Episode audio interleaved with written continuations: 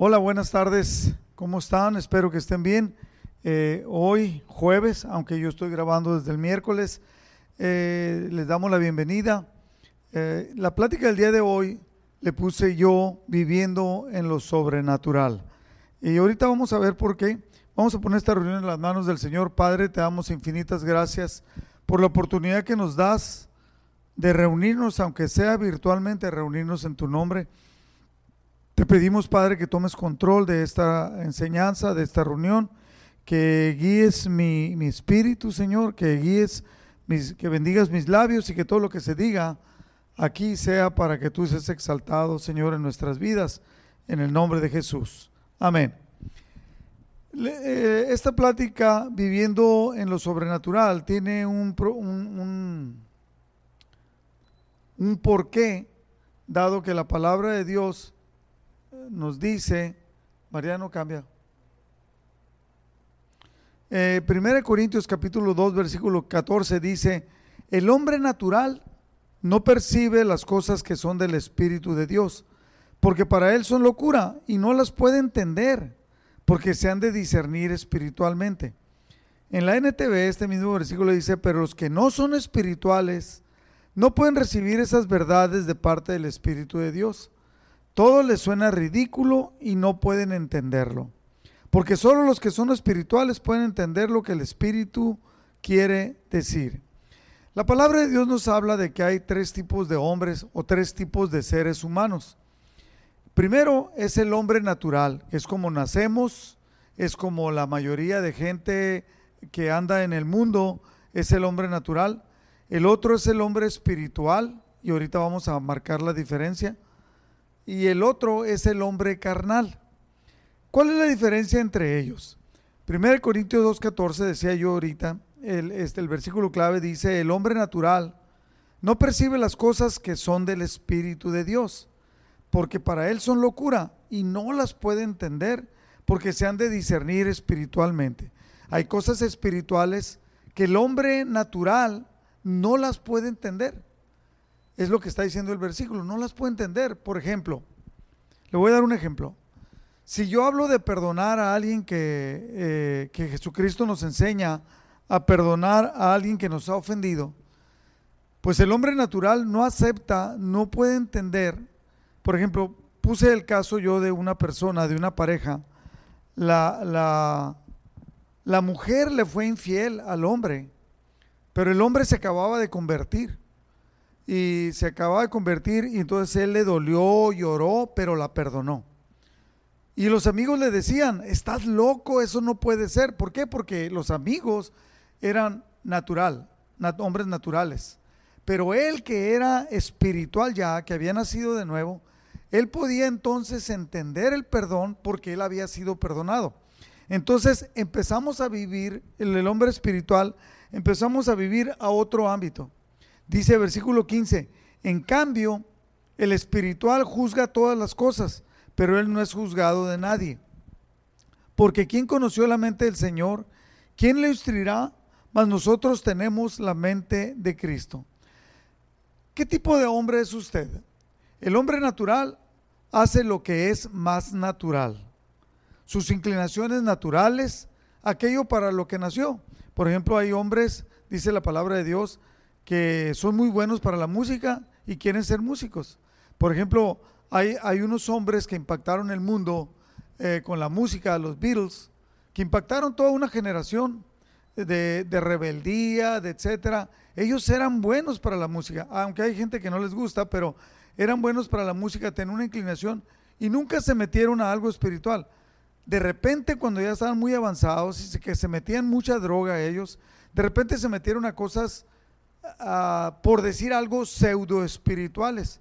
Allá en India, eh, y empezaron a buscar a un ser superior que no es el Dios nuestro. Y, inclusive hay una canción que canta George Harrison que se llama Mi dulce Señor. Y a muchos cristianos les gusta, pero no alcanzan a entender que ese dulce Señor no es nuestro Dios, sino es otro Dios. Entonces, el hombre natural tiene inclinaciones naturales. Todos nosotros traemos inclinaciones naturales, como a un niño no lo tiene que enseñar a mentir, solito miente. no le, no le tiene que enseñar a que le dé coraje o que odie a alguien o que el, el hombre, por ejemplo, ahorita vemos en el mundo, el hombre natural, demasiada violencia. Ah, se abusan de las mujeres, se acuerda lo que pasó en México, los 43 eh, estudiantes, ¿qué tanto malo podían hacer que los desbarataron, que los extraviaron, que los secuestraron y los mataron? El hombre natural sufre de violencia. Entonces el hombre natural debe ser enseñado en lo que no es natural. ¿Como qué? Como la verdad no es natural. La mentira es natural. La verdad no es natural. El pecado es natural. El no pecar no es natural, es espiritual. Y así necesariamente, ¿no? El que ha nacido una vez, el, hombre eh, natural ha nacido una vez, pero va a morir dos veces va a morir física y va a morir espiritualmente. Pero, pero si llega a ser cristiano, entonces van a ser dos veces el nacimiento natural y el nacimiento espiritual, y entonces solo va a morir una vez físicamente, porque espiritualmente no moriremos. Si ha nacido espiritualmente el hombre natural, entonces jamás deja, o sea, deja de ser natural y jamás morirá y entonces viviremos eternamente. En 1 Corintios 2.14 dice, el hombre natural no percibe las cosas que son del Espíritu de Dios, porque para él son locura y no las puede entender porque se han de discernir espiritualmente. Ahora, el hombre natural no aprecia adecuadamente las cosas espirituales. Puede verlas bien, pero no, pero no las entiende. Si acaso va a la iglesia, puede apreciar la música y decir, oye, qué bonita música, lo que dice, qué bonito.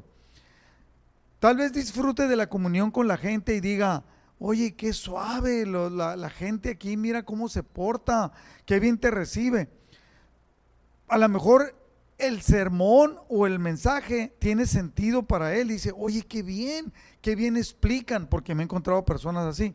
Pero en realidad no puede entender las cosas que son del Espíritu de Dios. 1 Corintios 1.18 dice, porque la palabra de la cruz es locura a los que se pierden, pero a los que se salvan, esto es a nosotros, es poder de Dios. Si nosotros vamos con un, con un hombre natural y le decimos que la sangre de Cristo lo limpia de todo pecado, lo va a dejar igual o lo va a dejar peor. ¿Por qué? Porque no lo puede entender. ¿Cómo la sangre te puede limpiar de algo que, que, que tú lo tienes por dentro?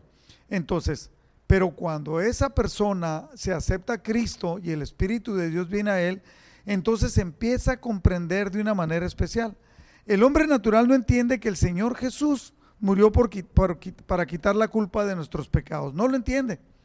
A Nicodemo, que era un maestro de la ley, Jesús le explicó que debía nacer de nuevo.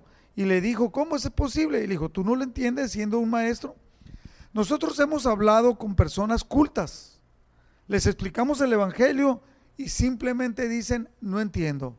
Y prefieren llegar a la conclusión de que no existe Dios. ¿Por qué? Porque no lo entienden. Entonces, ¿por qué? Porque sean natural, nombre natural. Ahora, natural también puede ser definido como sensual. No, sensual de sexualidad, sino sensual. El hombre natural vive por sus sentidos. Lo que ve, lo que huele, lo que le gusta, tenemos cinco sentidos. No puede ser sensible a Dios, porque a Dios no se conoce a través de los sentidos. Ahora, el otro es el hombre espiritual. La pregunta es, ¿es usted un hombre espiritual? Y aquí este mensaje es directamente para nosotros. El hombre espiritual ha nacido dos veces, físicamente y espiritualmente. Por consiguiente, actúa espiritualmente. Actuamos en el mundo, pero somos regidos espiritualmente. En la NTV, versión nueva traducción viviente, en 1 Corintios 2.12 dice, nosotros hemos recibido el Espíritu de Dios, no el Espíritu del mundo. De manera que podemos conocer las cosas maravillosas que Dios nos ha regalado. Hay algo especial cuando empezamos a entenderlo. Versículo 13. les decimos estas cosas sin emplear palabras que provienen de la sabiduría humana. En cambio, hablamos con palabras que el Espíritu nos da, usamos las palabras del Espíritu para explicar las verdades espirituales. Yo creo que usted ha escuchado a hombres, a, no predicadores, a motivadores que dicen cosas muy bonitas para que tú te sientas bien, para que puedas tratar de dejar la depresión, pero todo, pero nunca van a llegar al nivel de conciencia espiritual. No lo, ¿Por qué? Porque no lo pueden entender y no te pueden dar lo que no tienen.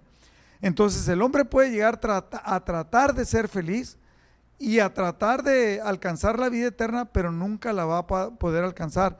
Y entonces solamente lo conseguimos espiritualmente. El Espíritu Santo, la palabra de Dios dice en Efesios, dice que cuando, cuando el creyente llegamos a conocer a Cristo, el Espíritu Santo viene a habitar en nosotros. Entonces el Espíritu Santo vive dentro de, de nosotros los creyentes y nos enseña verdades espirituales que el hombre natural no puede entender. El Espíritu Santo nos enseña.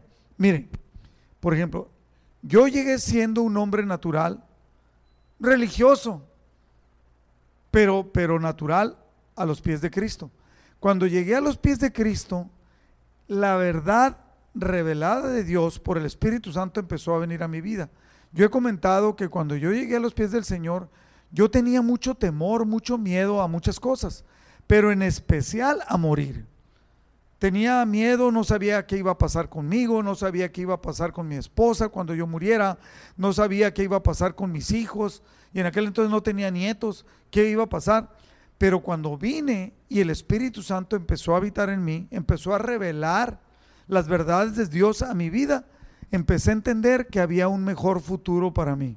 Empecé a entender que había una vida espiritual eterna para mí y que Dios tenía control de las cosas físicas.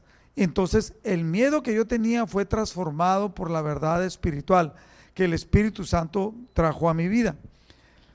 Una marca del hombre espiritual es que vive por el Espíritu, porque ha recibido el Espíritu de Dios. O sea, no vive como quiere, vive por el Espíritu. Ahora, hay hombres que son creyentes que no viven por el Espíritu. Sí, ahorita lo voy a explicar. Nosotros, nosotros no somos personas naturales que hemos decidido vivir mejor. No, somos personas transformadas radical y sobrenaturalmente. Fíjese, por ejemplo, cuando nosotros hablamos de, que somos ah, sobrenaturales, vivimos de una manera sobrenatural, todo esto es por el nuevo nacimiento, por lo que el Espíritu de Dios hace en nosotros. y el Espíritu Santo, el Espíritu de Dios es la promesa de Jesucristo para todos aquellos que creyéramos en Él. Entonces llegamos a ser hombres espirituales. Romanos 8.1 dice, ahora pues, ninguna condenación hay para los que están en Cristo Jesús, los que no andan conforme a la carne, sino conforme al Espíritu. Este es un, detalle bien importante. No andamos conforme a la carne, a lo, que, a lo que nosotros queremos, lo que nuestro cuerpo nos pide, sino conforme al Espíritu, y este es al Espíritu de Dios. Porque los que son de la carne piensan en las cosas de la carne, pero los que son del Espíritu en las cosas del Espíritu. Eh, eh, el apóstol habla claramente acerca de que hay tres cosas, lo he mencionado muchas veces, son tres cosas el problema de nosotros eh, ya como creyentes, que es el deseo de los ojos, la vanagloria de la vida y el deseo de la carne. Entonces, pero cuando somos del Espíritu, gobernamos esas tres cosas que las seguimos teniendo, pero nos, nos posesionamos de ella, tomamos autoridad por nuestro espíritu y entonces empezamos a pensar en las cosas del espíritu y a darle más importancia a las cosas del espíritu. Versículo 6 dice, el ocuparse de la carne es muerte, pero el ocuparse del espíritu es vida y paz. Al recibir el espíritu de Dios, nosotros recibimos, es como, vamos a explicarlo de esta manera, es como que si recibiéramos un órgano especial de conocimiento espiritual para conocer a Dios. Dicho de una manera, por ejemplo, un ojo, los ojos son órganos para, para poder ver.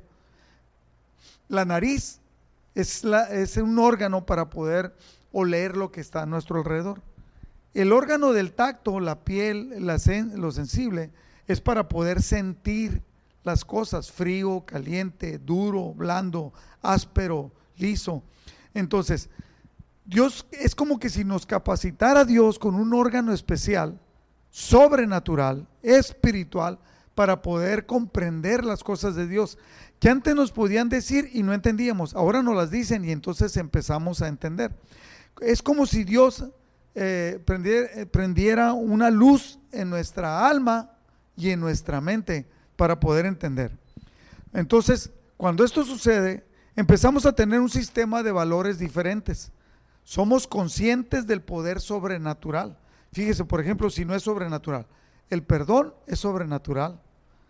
La bendición, el que nosotros bendecimos a alguien, alguien podría decir que estamos locos, porque bendecimos a alguien pensando en que hay un poder sobrenatural para traer una bendición, dirían los, el hombre natural. Ah, son buenas vibras, pero en realidad es una bendición. O la oración. Estaríamos locos el estar juntándonos y el estar hablando para pedirle a Dios, pedirle al Espíritu Santo, pedirle por un familiar, por alguien que está enfermo o por nosotros mismos para que Dios haga algo. Entonces, ¿qué estamos actuando? el hombre espiritual, o sea, el ser espiritual, actuamos en un ámbito sobrenatural, donde sabemos y entendemos que hay un poder dado por Dios sobrenatural, que el hombre natural no lo puede entender, aunque quisiera entenderlo.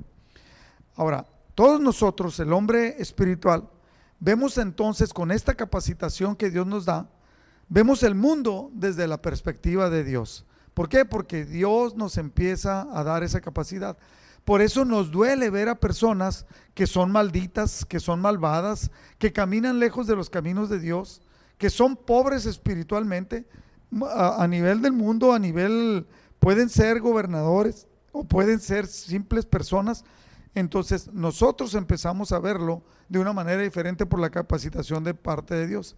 Ahora, hay un hombre carnal, ya hablé del hombre natural, y hablé del hombre espiritual, pero hay un hombre, el hombre, otra división, el hombre carnal. Puse yo dos monitos allí, mire que están en movimiento, están alegando, están discutiendo entre ellos. Mientras, fíjese, el hombre natural hace lo que es natural, el espiritual hace lo que es sobrenatural y el carnal hace lo que no es natural. Fíjese bien, lo voy a repetir. El natural hace lo que es natural. El espiritual hace lo que es sobrenatural, orar, perdonar, bendecir, etc. Y el carnal hace lo que no es natural, porque ya no es natural, ya es, ya es alguien que ha sido salvo, que ya aceptó a Cristo como su Salvador, pero sigue siendo carnal. ¿Por qué? Lo, acabamos de leer en el libro de Romanos. El hombre espiritual se encarga de las cosas del espíritu y el hombre carnal se encarga de las cosas carnales.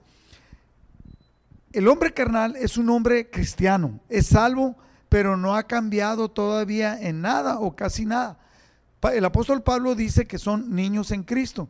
Fíjese bien, dice 1 Corintios 3, 1, dice, de manera que yo, hermanos, no pude hablaros como a espirituales, sino como a carnales, como a niños en Cristo. Les di a beber leche y no vianda porque aún no erais capaces ni sois capaces todavía, porque aún sois carnales, pues habiendo entre vosotros celos, contiendas y disensiones, ¿no sois carnales y andáis como hombres?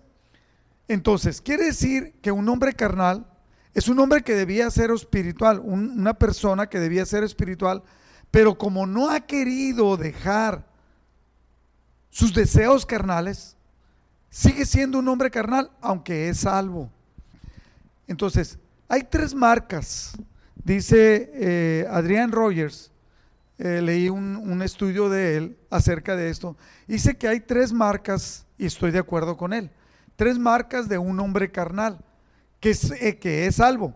Primera, la primera marca del hombre carnal es que vive derrotado.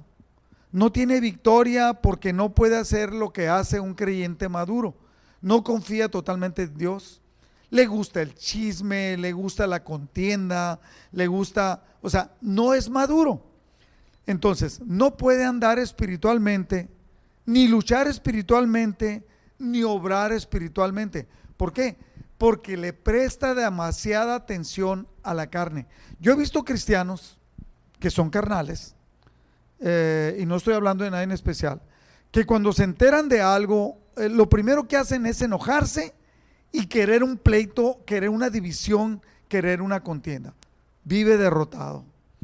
Puede tener muchos años en la iglesia, 20 años o tal vez más, pero todavía es un bebé espiritual y tiene que ser mimado. Ándele, mi hijo, no te enojes. ¿Por qué? Porque no tiene madurez. Siempre está pensando en él, está pensando en sus intereses, en vez de pensar en los demás como si fuera una persona madura. No tiene madurez. La segunda marca de un hombre carnal es que es un cristiano dependiente, es un creyente dependiente. Depende de que alguien le ofrezca sermones o estudios con cuchara tómatelo. Ay, mi hijo, por favor, ven a la iglesia. Ay, mi hijo, por favor, ayúdanos. Eh, eh. No, siempre está pensando en qué le falta cuando viene a la iglesia. Eh, no puede comer el alimento sólido de la palabra. Como niño que es, necesita que otro le haga todo. No puede, esta persona, cristiano carnal, no puede enseñar, no puede servir, todo le da coraje, está tiene los ojos muy grandes para los errores de los demás, para lo que pasa en la iglesia. No sirve la refrigeración, no se lee bien la, la, la, enseñanza, la bocina está muy fuerte, el asiento está incómodo, la refrigeración no funciona bien, eh, mis niños no están siendo bien atendidos. Necesita que todo el mundo le haga. Y el cristiano maduro, el cristiano, el creyente, el que ya no es carnal, es espiritual, siempre está pensando en cómo voy a servir, porque ha sido regenerado. Debe, este cristiano carnal debe ser enseñado, servido y atendido. Fíjese nomás qué tremendo, ¿no? Siempre se pregunta, ¿qué falta que me den? ¿Qué falta que me atiendan? A ver qué es. Oiga, yo he habido personas que hablan conmigo y me dicen, oiga, esa enseñanza no me gustó porque no dijo lo que yo quería escuchar, o porque no entendí, o porque no sentí.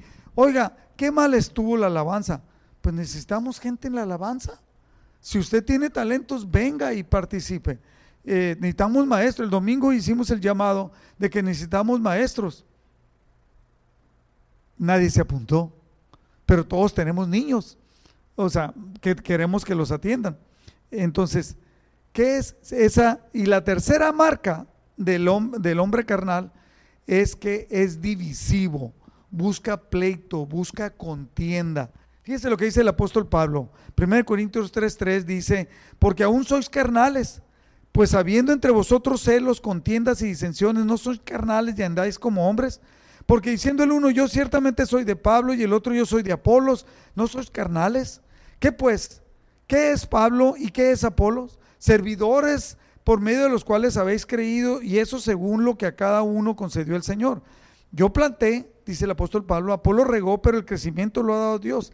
Así que ni el que planta es algo, ni el que riega, sino Dios, es el importante, que es el que da el crecimiento.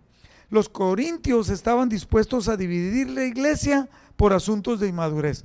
Seguimos batallando con eso. Hay gente que se va de la iglesia, que se va, se va de iglesia en iglesia y se va. ¿Por qué? Porque siempre hubo alguien que habló de mí. El pastor lo que está diciendo no me cae nada bien. Entonces, siempre están buscando división. Me voy a ir de la iglesia, voy a dividir sin saber cuánto daño le hace al cuerpo de Cristo. ¿Ha, habido, ha sabido usted de personas que por su inmadurez, esa, la inmadurez de esas personas, traen contienda? y traen contienda, y no tan solo contienda, división a la iglesia. Y no estoy hablando de esta iglesia, estoy hablando de cualquier iglesia. Debiendo ser ya personas maduras y concentradas en lo que Dios quiere hacer a través de ellas, están concentradas en su propia carne. Recuerde, el hombre natural vive conforme a sus sentidos, lo que alcanza a entender y alcanza a comprender y lo que le gusta. lo que ve, lo que percibe, lo que quiere y lo que le gusta. El hombre espiritual vive conforme al espíritu, de acuerdo, estudia la palabra, va creciendo y va siendo totalmente conforme a lo que Dios quiere. Y el hombre carnal vive en confusión en medio de estas dos dimensiones. Uno, porque tiene la capacidad de ser espiritual, pero no quiere doblar su brazo. Pero también es, sigue siendo un tanto natural, que es entonces carnal, para darse gusto y darle gusto a lo que él tiene. La pregunta, y con esto termino, ¿qué tipo de persona es usted? Si es una persona que ha nacido de nuevo, debe ser totalmente diferente. La pregunta es, ¿está usted dando los frutos que usted ya entiende que debe dar? Yo quisiera, mi querido hermano, eh, para esto hay que aceptar a Cristo como su Salvador. Y si usted no ha recibido a Cristo, yo le quiero guiar en, en una oración. Simplemente pídale a Cristo que venga y habite su corazón, pero créalo y pídalo de verdad. Y dígale así, Señor Jesús, te pido que vengas a mi corazón. Yo no quiero seguir siendo un hombre natural. Quiero tener esa capacitación que estamos hablando, que, escuché ahorita, de ser un hombre espiritual. Que tú me capacites, nos capacites y nos lleves a vivir de acuerdo a lo que, al plan y propósito que tú tienes para cada uno de nosotros. Llévame a vivir de acuerdo a tu voluntad. Perdona mis pecados y capacítame para llegar a ser yo la persona que tú quieres que yo sea. Si usted hizo esta oración totalmente consciente y, de una manera sincera, Cristo ha venido a habitar en su corazón. Y si usted, Cristo no se puede salir de su corazón, pero usted lo puede sacar. Usted no puede, eh, eh, nada nos puede separar, dice la palabra del amor de Cristo, pero usted sí se puede salir. Hasta aquí, hasta aquí llegamos, que Dios le bendiga. Ah, y que de una manera sobrenatural lo lleve a vivir de esa manera como Él espera que viva le amamos. Hasta aquí para, para el programa de radio y quiero, quiero exhortarle, acabamos de pedir, necesitamos más maestros para la escuela dominical, para este domingo ya, ya, ya vinieron los niños, este siguiente domingo mamás, y también necesitamos personas que nos ayuden en la alabanza, que tengan dones y talentos y que quieran servirle al Señor. También yo estoy batallando, yo como pastor estoy batallando para, para encontrar hombres fieles que eh, podamos pasarle la estafeta y que amen a Cristo y que estén dispuestos a pagar el precio. He encontrado personas que aman a Cristo, pero no están dispuestos a pagar el precio. No quieren dar tiempo, no quieren crecer en estudio. Mi querido hermano, es una exhortación lo que yo estoy haciendo. Y que, que Dios le bendiga y le esperamos en la enseñanza del domingo. Le damos gracias también al, hermano Gallo y a los Gallo que están allá en Mexicali, que se encargan de la alabanza. Damos gracias a Dios por su vida. Damos gracias a Dios, a los jóvenes, a Guancho y a sus hijas y, a Jael, que se encargan del sistema de la media para poder transmitir. Le amamos, cuídese, que Dios le bendiga.